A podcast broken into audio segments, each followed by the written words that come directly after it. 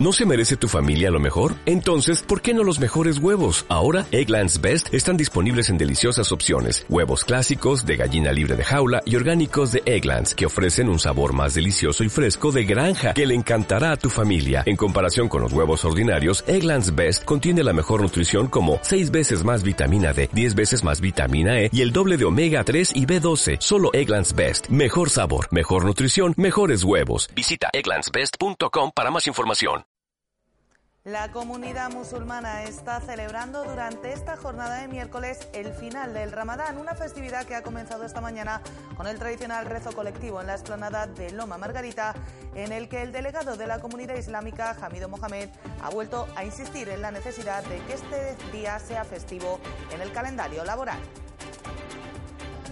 El día festivo debe de ser en un, en un futuro algo necesario, porque además lo vemos desde el punto de vista físico. Se ve que la gente en ese día, prácticamente todo el mundo no trabaja y por lo tanto creo que la ciudad debe de valorar que en un periodo no muy lejano podamos gozar de un día festivo como el de hoy. Un retraso debido a un inconveniente notificado por prevención de riesgos laborales. La instalación del equipamiento y el traslado de volúmenes es lo que resta para poder abrir la biblioteca del Morro, algo que la ciudad intentará hacer en este mes de junio con personal propio de forma excepcional. La ciudad tiene posibilidad de pagar horas extras ¿no? Eh, a sus trabajadores, ¿no? sacar eh, pequeños contratos menores para, para, cubrir periodos de tiempo breves. ¿no? Entonces, hasta eso hemos estado calculando para intentar llegar a junio. Si no llegamos a junio porque el equipamiento no está y pues ya no tendría sentido, ¿no? ya, en fin, eh, empezaría con total normalidad a funcionar y, y se aprovecharía pues eh, ya para, con seguridad para los exámenes de septiembre. Bueno, y también, no cabe duda, durante el verano para las personas que quieran acercarse allí a utilizar la biblioteca. Y hoy se ha celebrado el Día del Donante con un acto, como siempre, en Ceuta, organizado por la Asociación Alcer y un acto en el que la coordinadora de trasplantes del Hospital Universitario, María Luisa Centeno, ha recordado lo importante que puede llegar a ser una donación. Te digo que dos personas pudieron volver a ver, dos riñones y un hígado que se implantaron y aparte los huesos, pues eh, digamos que se preparan, porque no se implantan como tal, sino que van a un laboratorio donde se preparan para hacer las porciones y poder servir a muchas más personas. Así que eso serían varias personas más. Muy buenas noches, bienvenidos a los servicios informativos de Ceuta Televisión. Estos que les hemos relatado son tan solo algunos de los asuntos que nos deja esta jornada de miércoles. El resto, como siempre, se los contamos a continuación. Comenzamos.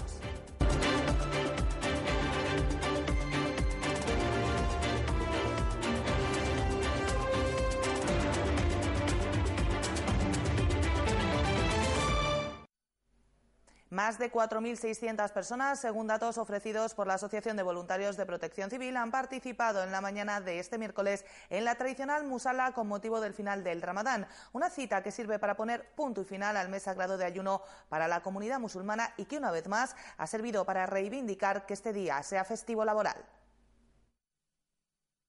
Más de 4.600 personas han despedido este miércoles el mes sagrado del Ramadán con un rezo multitudinario que se ha desarrollado tal y como es habitual en la explanada de Loma Margarita preparada para la ocasión.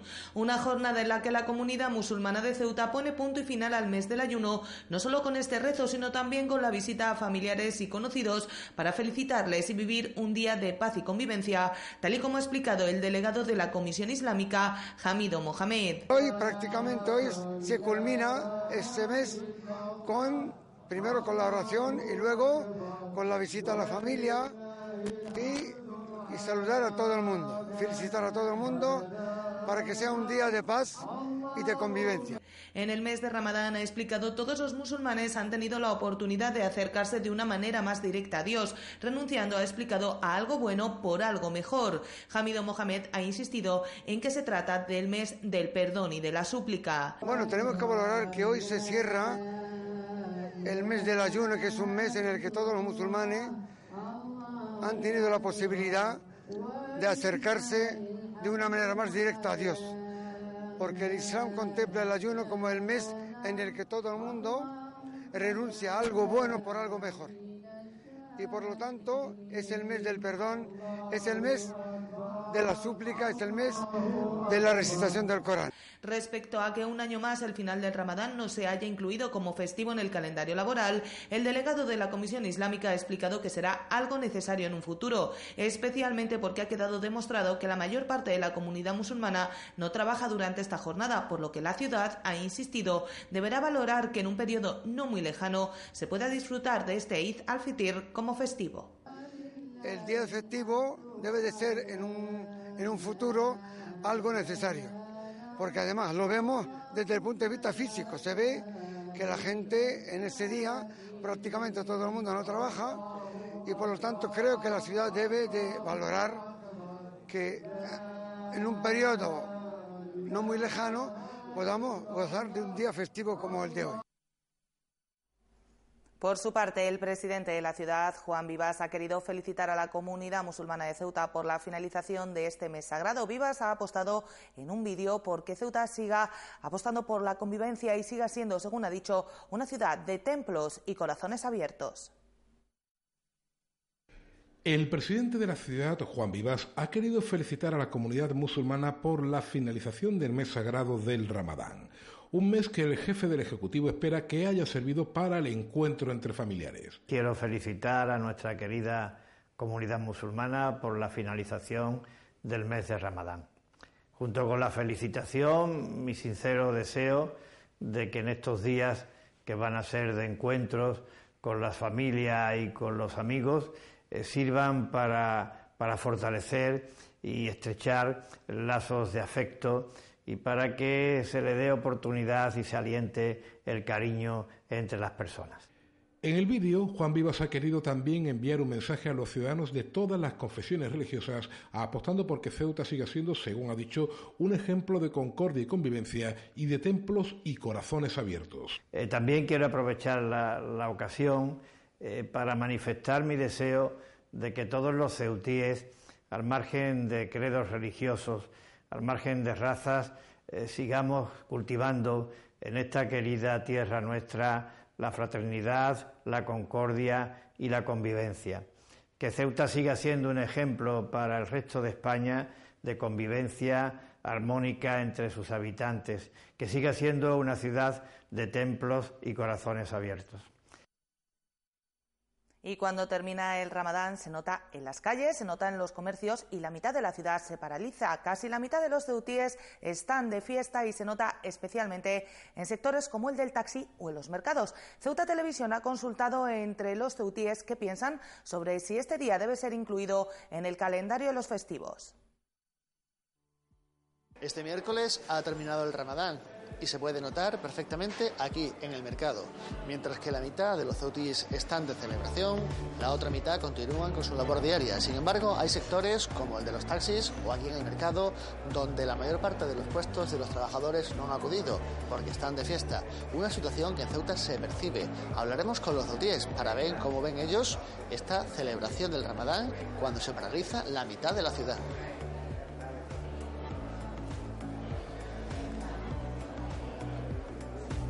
Aproximadamente la mitad de los ceutíes son musulmanes y estos días no trabajan. Ya se está cerrando, se hace día de fiesta en los colegios. ¿Usted cree que, habido cuenta de que en el fondo prácticamente es un día de fiesta, este día debería de ser festivo, ya que en la práctica no se trabaja, o no? Yo creo que sí, ¿no? Me parece a mí que sí. Porque nosotros en Ceuta vivimos así.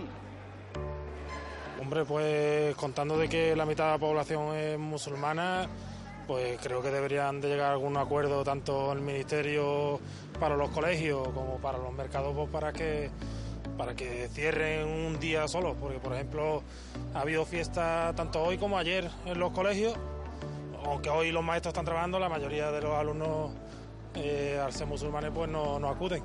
Y bueno, yo creo que deberían llegar a un acuerdo para, para que esté todo el mundo contento y no haya y reine la convivencia aquí en Ceuta.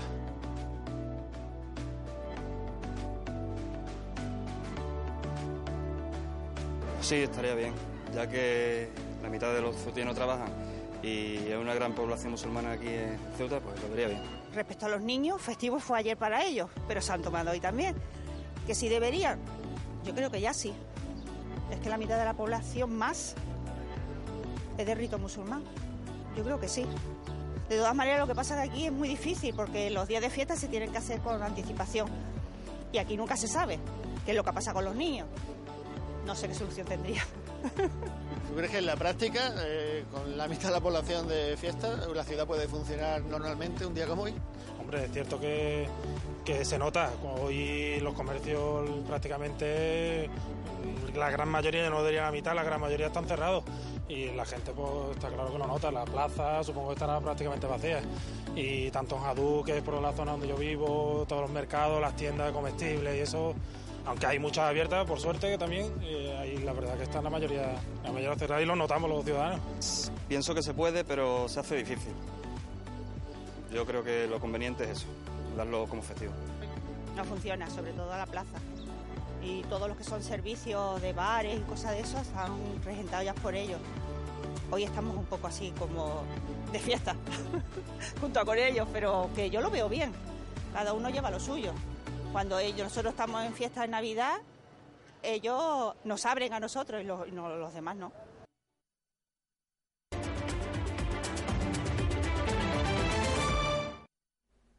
A falta de poco más de una semana para que se constituya la próxima Asamblea, poco a poco comienzan a conocerse algunos detalles. Por ejemplo, parece prácticamente seguro que PP y PSOE ocuparán, por este orden, las vicepresidencias primera y segunda de la mesa rectora, ya que los dos partidos presentarán una candidatura que están dilucidando aún en ambos casos. Vox no ha decidido todavía si presentará algún candidato a esa votación. Salvo sorpresa mayúscula, las vicepresidencias de la mesa rectora de la Asamblea serán para Partido Popular y PSOE. Ambas formaciones concentrarán sus votos en el candidato que presenten, por lo que la vicepresidencia primera sería en teoría para el PP con al menos nueve votos y el PSOE tiene garantizados siete para apoyar a sus candidatos, candidatos que ambos partidos están decidiendo en estos momentos y que podrían ser respaldados por otras formaciones. Otra cosa que podría darse es la opción de que el PSOE tuviera la primera vicepresidencia si Vox no vota con el PP y los socialistas suman los dos diputados de Medice y el de Caballas. Queda por aclarar qué ocurrirá, como decíamos, con Vox. Fuentes de la formación del Paseo de las Palmeras aclaran que han abierto un compás de espera y reflexión antes de decidir si presentan, aunque sea de modo simbólico, la candidatura de Juan Sergio Redondo a la presidencia de la ciudad u otro aspirante a la vicepresidencia de la Asamblea. No ha habido hasta el momento negociaciones con el PP. Lo que sí seguro es que Juan Vivas será el único candidato a la presidencia de la ciudad, salvo que Redondo decida dar el paso. El PSOE ha decidido no presentar a Manuel Hernández como presidenciable, a pesar de que desde Vox se ha negado siempre la posibilidad de concentrar el voto en el socialista para desbancar a Vivas. Queda por aclarar también si el presidente de la ciudad recibirá el apoyo de algún partido más que le permita alcanzar los 13 escaños o si por el contrario será rechazado en primera instancia para acabar siendo investido por encabezar la lista más votada. Todo en un pleno que, a diferencia de hace cuatro años, no presidirá Vivas por ser el diputado de mayor edad. El histórico dirigente sindical y nuevo diputado del PSOE, Eloy Verdugo, es apenas un mes mayor que el presidente.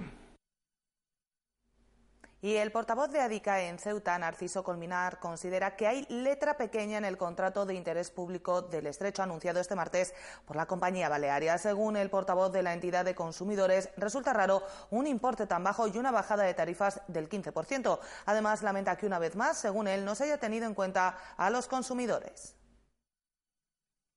El portavoz de ADICAE en Ceuta, Narciso Colmenar, considera que hay gato encerrado en el contrato de interés público adjudicado recientemente a la naviera Balearia. A Colmenar le llama la atención el bajo coste y la reducción de tarifas en comparación con otras ediciones de dicho contrato. Es muy, muy, muy barato cuando era un millón de euros eh, el año pasado por año y este año pasado 183.000 euros y el 15% de, de, de descuento.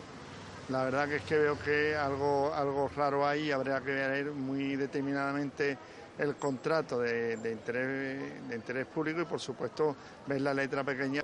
Por tanto, cree que hay letra pequeña para un documento que entrará en vigor el 1 de julio. Hasta ese momento, por cierto, recomienda verlas venir. Pues viendo cómo funcionan las la, la navieras podemos esperar de todo, ¿no? Eh, sería cuestión de verlas venir, ¿no? Narciso Colmenar explica también que los consumidores han vuelto a ser ignorados a la hora de preparar este contrato.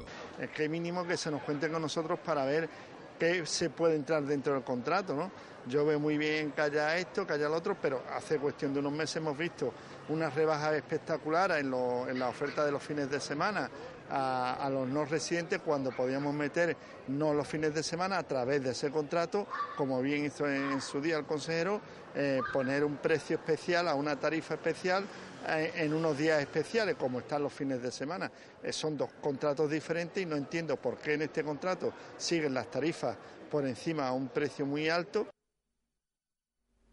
Y el juzgado de lo penal número 2 de la ciudad albergará desde mañana el juicio contra un médico por homicidio imprudente de una menor. La joven de 12 años falleció el 21 de marzo de 2011 cuando tras un proceso laparoscópico se le perforó la vena aorta. Según han dicho fuentes de su entorno a Ceuta Televisión, el médico se enfrenta a penas que podrían alcanzar los siete años de prisión y 11 de inhabilitación.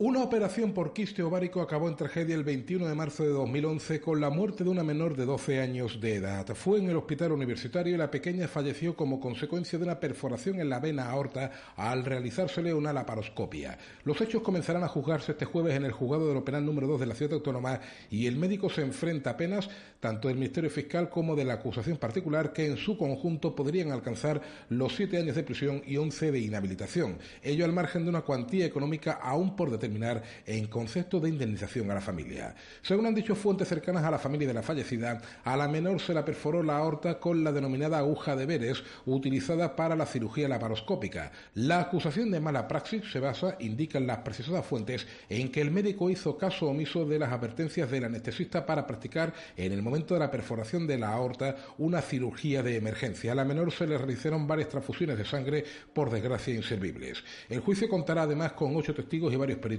algunos desplazados desde la península.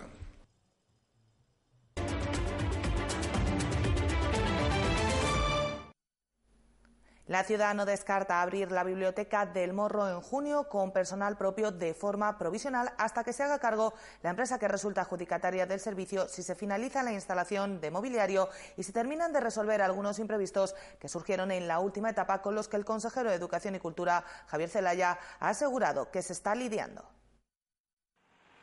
La biblioteca de la Avenida de África comenzará a funcionar una vez que termine la instalación del mobiliario que la empresa adjudicataria ya está preparando. El informático lo había se lo había adjudicado una empresa de Ceuta que lo tiene todo preparado para instalarlo. El del mobiliario ya se ha comenzado a instalar y luego eh, ha habido un recurso a la empresa que ganó eh, la instalación de los equipos de sonido, que en fin no son fundamentales para la entrada en servicio de la biblioteca pero sí, por ejemplo, para su uso como, como salón de actos, ¿no? y lo haría de manera provisional y excepcional con recursos humanos propios de la ciudad en limpieza y atención al público para adelantar la puesta en marcha a junio, de forma que la biblioteca pueda dar servicio durante la época de exámenes, siempre y cuando esté instalado el mobiliario, ya que de otra manera, ha dicho Celaya, no tendría sentido. En relación con los armarios eh, que ya estaban allí, ¿no? que era donde, eh, donde se almacenarán, donde se ordenarán los libros, ¿no? por, bueno, por tema de, de, riesgo de incendio, ¿no?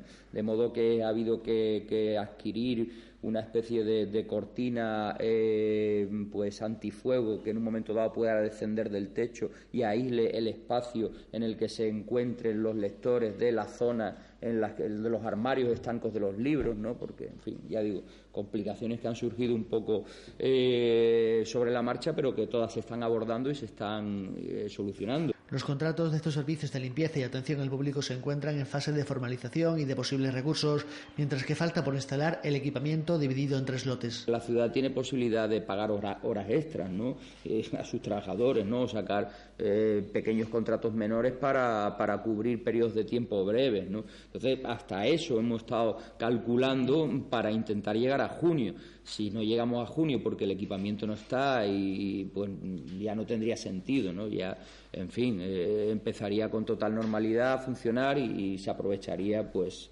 eh, ya para, con seguridad para los exámenes de septiembre. Y bueno, y también, no cabe duda, durante el verano para las personas que quieran acercarse allí a utilizar la biblioteca. La otra cuestión ha sido un inconveniente puesto por prevención de riesgos laborales. Ya tenían hecha la adjudicación y, eh, que además que fue hará una semana aproximadamente y, creo que estaban empezando a, preparar todo lo que es el despliegue y la instalación del mobiliario. Una vez solventado el problema, restaría la instalación del equipamiento y el traslado de los volúmenes.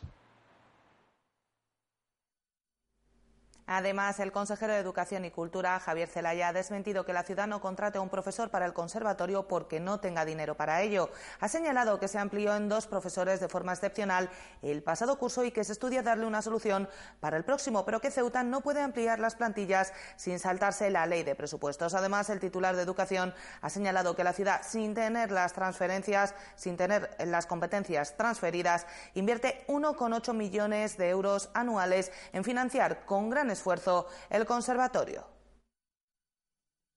Se pudieron ampliar dos profesores el año pasado, pero de manera eh, coyuntural, con un informe que dio por buena la intervención de la ciudad. Y claro, este año vamos a intentar la, la, misma maniobra, pero ustedes saben que las administraciones públicas no pueden de manera arbitraria incrementar el número de empleados públicos de la noche a la mañana, así como así sino que están limitados por, por la ley de presupuestos generales del Estado, por las tasas de reposición, no, no se puede multiplicar de pronto el número, no ya de funcionarios, sino de empleados públicos, en este caso serían empleados públicos de un organismo autónomo vinculado a la ciudad. Entonces nos encontramos con el problema legal más que con el problema económico. Y desde este miércoles está abierto el plazo de inscripción para la edición 2019 de la LAN Party, que se celebrará del 22 al 25 de agosto. Como novedad, se ha ampliado el número de plazas disponibles hasta 160 y previa consulta online se ha cambiado el tipo de torneos de los siete que se disputarán durante las jornadas, tres de grupo y cuatro individuales. Las inscripciones se pueden realizar en la página de la asociación Septenfrates, que corre con la organización por segundo año consecutivo. La LAN Party 2K19 volverá a celebrarse en el Polideportivo Campomor y la cita está prevista para los días del 22 al 25 de agosto. Se ha ampliado la cuantía de los premios a 2.730 euros, además de material tecnológico para los siete torneos que se celebrarán. Se ha limitado también el número de inscripciones disponibles para cada uno de ellos. Los torneos en, en total van a ser siete competiciones. En cuanto a los torneos individuales serían Super Smash Bros. Ultimate, Dragon Ball Fighter Z, FIFA 19 y Mario Kart 8 Deluxe. Y en cuanto a las competiciones por equipo, tendríamos Rocket League, League of Legends y Fortnite. Las inscripciones están abiertas desde este 5 de junio, aunque el precio varía dependiendo de cuándo se realice y de si se es miembro premio de la Asociación Septenfrates. Desde hoy 5 de junio hasta el 30 de, de este mes, de junio, serían 20 euros el precio de la inscripción, 20 euros, y 15 para socios de nuestra socios premios de nuestra entidad y desde el 1 de julio al 8 de agosto 25 euros y 20 euros para socios premium de, de Septemfratis. Además de los torneos oficiales y de los nocturnos, habrá otras actividades complementarias como exhibiciones de cosplay, entre otras. Tenemos este año una zona específica de realidad virtual, también una zona específica de zona retro. Actividades complementarias como pueden ser eh, un escape room, que contamos como novedad, también contaríamos con una gincana y un cineforum, que versará en series muy conocidas, muy, muy populares, eh, películas muy populares. Y también eh, tendríamos una zona de desconexión al aire libre que podría ser, eh, puede ser con material deportivo, juegos de mesa y demás. Como siempre, el precio de la inscripción incluye pernoctar en las instalaciones, desayuno y almuerzo. Entre las novedades se ha ampliado la capacidad de la conexión, se ofrecerá wifi y han preparado sorpresas por parte de la organización. La nueva forma de inscripción, a través de nuestra página web, se puede consultar www.septenfrates.es. Ahí podréis encontrar en el apartado de Lamparty eh, un vídeo tutorial muy sencillo para los participantes, para para los que quieran participar en el evento lo, ven y se, tienen que descargar el formulario de inscripción a través de nuestra página web. El aumento de, la capacidad de Internet y vamos a habilitar también Wi-Fi este año. Y también sería importante recalcar que en las competiciones oficiales y en los mini torneos va a haber unas plazas limitadas, una serie de plazas limitadas que también se podrá consultar en nuestra página web. La participación está abierta desde los 14 años con la posibilidad de hacerlo con 13 siempre que se cuente con un acompañante durante las jornadas. Vamos con más cosas porque el próximo día 10 de junio se celebrará la primera feria STEAM, evento organizado por la Dirección Provincial del Ministerio de Educación y Formación Profesional que tiene como objetivo dar visibilidad al importante avance en el ámbito científico que se está produciendo en muchos centros educativos de la ciudad. Con el lema Coles Conciencia se expondrán experiencias de 14 centros en stand temáticos en la Plaza de los Reyes de 6 de la tarde a 9 de la noche. La primera feria STEAM tiene como objetivo dar visibilidad al importante avance en el ámbito científico que se está produciendo en muchos centros educativos de Ceuta. Después de un año de observación hemos visto que en ese campo ha habido un progreso muy muy interesante y desconocido no solo por el resto de docentes de la ciudad, sino muchas veces pues por los padres, la familia e incluso la ciudadanía en general. Y entonces el objeto de esa primera feria de la ciencia era darle visibilidad a ese enorme progreso que se está haciendo en ese ámbito. En la Feria STEAM se expondrán experiencias de 14 centros en stands temáticos y llega con el lema Coles Conciencia. Bueno, hemos querido jugar con ese doble sentido de la palabra. Eh, poniendo énfasis en lo importante que es el desarrollo de la ciencia para nuestro alumnado, de ahí lo de coles conciencia, pero por supuesto poniendo el foco en, en, la ciencia, ¿no? Y ese ha sido el juego de palabras que hemos, que hemos querido desarrollar. Con esta iniciativa, el Ministerio de Educación y Formación Profesional pretende dos objetivos. De una parte, dar a conocer experiencias exitosas en la didáctica de la competencia científico-matemática en las escuelas y por otra, impulsar entre las alumnas estas opciones educativas como salidas profesionales. Vamos a heredar, digamos, por una tarde todo ese espacio, todo el entramado de la Feria del Libro y tenemos diferentes stands temáticos. Tenemos escuelas de la escuela Samsung, tenemos eh, pensamiento computacional, tenemos un stand también de ingeniería, tenemos otro de ciencias divertidas, otro de matemáticas alternativas, que está teniendo muchísimo impulso en nuestra ciudad, y tenemos otro de ciencia y arte. La feria se celebrará en la Plaza de los Reyes desde las 6 de la tarde hasta las 9 de la noche. Pretende ofrecer a los participantes que se acerquen por los stands diferentes experiencias divertidas a la par que educativas. Los protagonistas queremos que sean eh, las niñas y los niños de los centros, entonces van a ser ellos los que eh, los que van a llevar todos los experimentos, todas las actividades un poco eh, allí del humano, lo van a, a tutorizar a todo el que llegue. Queremos que sea muy interactiva y bueno, pues esperamos que haya mucha afluencia de tráfico. De hecho, vamos a tener numerosas actividades, va a haber actividades de robótica, va a haber ajedrez, eh, va a haber experimentos científicos en los que pueden participar todos los, asistentes que vayan. Pues El evento se cerrará con baile y música y se ha podido organizar gracias a la colaboración de la Consejería de Educación y Cultura mediante la cesión del espacio y los recursos de la Feria del Libro, así como de la empresa Orange, que se ha puesto a disposición de la Feria Steam para la cobertura Wi-Fi de las actividades que se llevarán a cabo.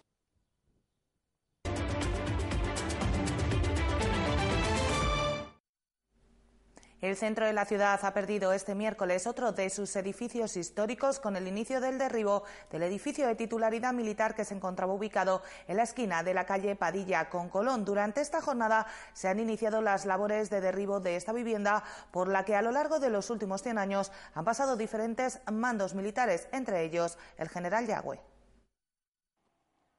El centro de la ciudad ha perdido este miércoles otro de sus edificios históricos, en este caso de titularidad de defensa. Se trata del situado en la esquina de la calle Padilla con Colón, el mismo desde el que Yagüe se dirigía a los ciudadanos de Ceuta tras llevarse a cabo el golpe militar de 1936. Esta demolición se debe a que se encontraba en estado de ruina, explicaba Invied en el pliego de prescripciones para el desarrollo de la misma y se adjudicaba por 161.226 euros con un plazo de ejecución de cuatro cuatro meses a la empresa Áridos y Transportes del Estrecho. Tras su demolición, los dos solares que hasta ahora ocupaba serán subastados, un proceso que ya se ha iniciado tras el anuncio de subasta pública por parte de Invied. Lo cierto es que de este modo se dice adiós a otro pedazo de la historia de la ciudad, tal y como sucedía en los últimos meses con los derribos de los edificios del Bar Marina o el Café Canarias. En este caso, el edificio derribado contaba con una antigüedad cercana a los 100 años y aunque en los últimos tiempos permanecía abandonado, por sus viviendas han pasado diferentes cargos militares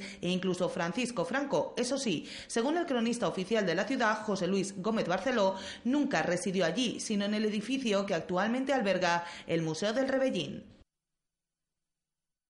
Y este 5 de junio se ha celebrado el Día Internacional de la Donación de Órganos, una fecha que no ha pasado desapercibida en Ceuta, ciudad en la que se incrementan las donaciones de médula, según ha confirmado la coordinadora de trasplantes del Hospital Universitario María Luisa Centeno. Además, durante el pasado año se produjo una donación en Ceuta. Al final del único camino inevitable y con independencia de las creencias religiosas de cada cual, lo cierto es que nuestro cuerpo de poco o nada nos sirve. En eso insisten cada año las entidades que trabajan con donación de órganos. Hacerlo, a fin de cuentas, es salvar vidas. Lo sabe muy bien María Luisa Centeno, coordinadora de trasplante del Hospital Universitario de Ceuta, que habla de los delicados momentos en los que tras el fallecimiento de un ser querido hay que plantear a los familiares la posibilidad de donar los órganos. Dentro de su situación, de su dolor, que es el momento más malo para pedir algo a una familia que está sufriendo una pérdida tan grave, hay personas que generosamente te han dicho, me han dicho directamente, por cierto, que mi familiar que quería ser donante puede donar algo, eso para nosotros es ponerlo lo fácil. Pero en cualquier caso, aunque haya que entrevistar a esa familia en ese momento, como digo, tan delicado y tan doloroso, pues si ellos ya están previamente informados, pues es mucho mejor. El caso es que la voluntad de los donantes siempre se suele respetar, pero por si acaso Centeno recomienda dejarlo por escrito, dado que legalmente lo que prevalece es la decisión de los familiares. De todas maneras, lo más práctico, porque eso es complicado, es que en vida todos nuestros cercanos tengan clara nuestro deseo. Y yo pienso que nadie va a contradecir el deseo de una persona en el momento de haber fallecido. Todos queremos respetar los deseos de nuestros seres queridos. Entonces eso es lo importante, que todo nuestro entorno tenga muy claro eso, porque nos facilita mucho a los médicos, vamos sobre terreno abonado. En Ceuta, escrita en este sentido a Málaga, solo se produjo una donación durante el pasado año. Eso sí, una donación que permitió salvar la vida a otras personas o hacérsela más llevadera. Te digo que dos personas pudieron volver a ver, dos riñones y un hígado que se implantaron y aparte los huesos, pues eh, digamos que se preparan, porque no se implantan como tal, sino que van a un laboratorio donde se preparan para hacer las porciones y poder servir a muchas más personas. Así que eso serían varias personas más. Por cierto, se ha producido un espectacular incremento en las donaciones de médula en los últimos años. Centeno advierte de una serie de cambios legales. Lo es que ha habido un cambio en el último año, es que para ser donante de médula hay que ser una persona sana, por supuesto, ha cambiado un poquito la edad. Hay que tener entre 18 y 40 años. La han acortado un poquito a la hora de introducirse la donación pero a partir de ahí una persona sana entre ese rango de edad pues no tiene ningún problema para hacerse donante. Hacerse donante básicamente localizarme a mí, que trabajo en el hospital, en la UCI, y bueno, existe un correo de la donación de, para que, bueno, cualquier persona que me escriba, yo le explico, la contacto con ellos para que le haga una entrevista. Es necesaria la entrevista porque el proceso de donación se explica previamente de forma completa a la persona que se hace donante. El acto central, organizado como cada año por Alcer, ha tenido lugar en la Plaza de los Reyes.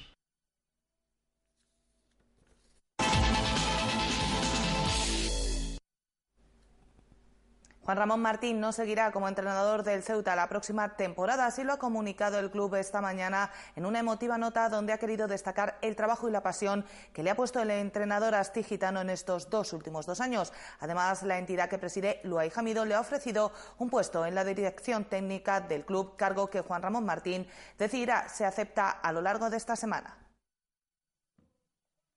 Juan Ramón Martín no seguirá en el banquillo de la agrupación deportiva Ceuta Fútbol Club la próxima temporada. Así lo ha anunciado el club en un comunicado de prensa esta misma mañana. Desde el club han querido agradecer enormemente los servicios prestados durante estas dos temporadas y media. El astigitano ha conseguido números notables al frente del equipo, dos años consecutivos como campeón del grupo décimo y dos clasificaciones para jugar la Copa del Rey lo avalan, aunque ha faltado poner la guinda del ascenso en estas dos temporadas. Tras la eliminación ante el Prat, Juan Ramón Martín quiso agradecer a la afición todo el apoyo recibido en esta última etapa como máximo responsable técnico de la agrupación deportiva Ceuta Fútbol Club. Sí, duele mucho por la afición, ¿no? por la gente. El Murube se ha volcado hoy, Ceuta se ha volcado con el equipo y teníamos eso pendiente del año pasado de la tanda de penalti con el Orihuela y no hemos podido corresponderle. Eh, es una verdadera lástima porque hay que agradecerle a toda la afición que nos han apoyado a muerte y siempre pues la afición del Murube cuando aprieta, aprieta de verdad y se nota y, lo ha hecho hoy y el equipo pues lo ha sentido en sus carnes. En los 111 partidos que Juan Ramón ha dirigido al Ceuta con Luay Jamido en la presidencia, ha conseguido 52 victorias de los 98 partidos de liga regular, 34 empates y tan solo 22 derrotas. Desde el club han querido dedicarle unas emotivas palabras por su trabajo y amor por los colores, además de ofrecerle un puesto en la dirección técnica del club. Además del anuncio de que Juan Ramón Martín no se sentará en el banco la próxima temporada, el Ceuta ha anunciado los fichajes del delantero centro Cristo García, que vuelve al club, y del lateral derecho Benji, procedente de la cantera de la Unión Deportiva Las Palmas.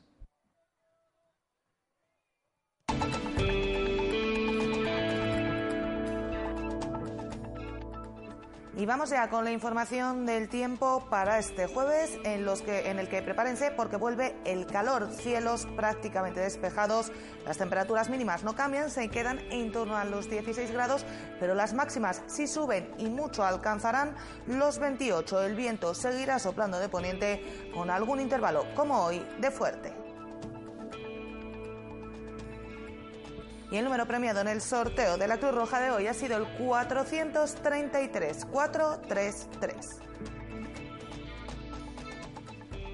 Nosotros nos vamos ya, no sin antes recordarles que pueden seguir toda la actualidad de la ciudad en nuestros perfiles, en las redes sociales, Facebook y Twitter, en nuestros podcasts y, como no, aquí en www.ceutatv.com. Hasta mañana. Adiós.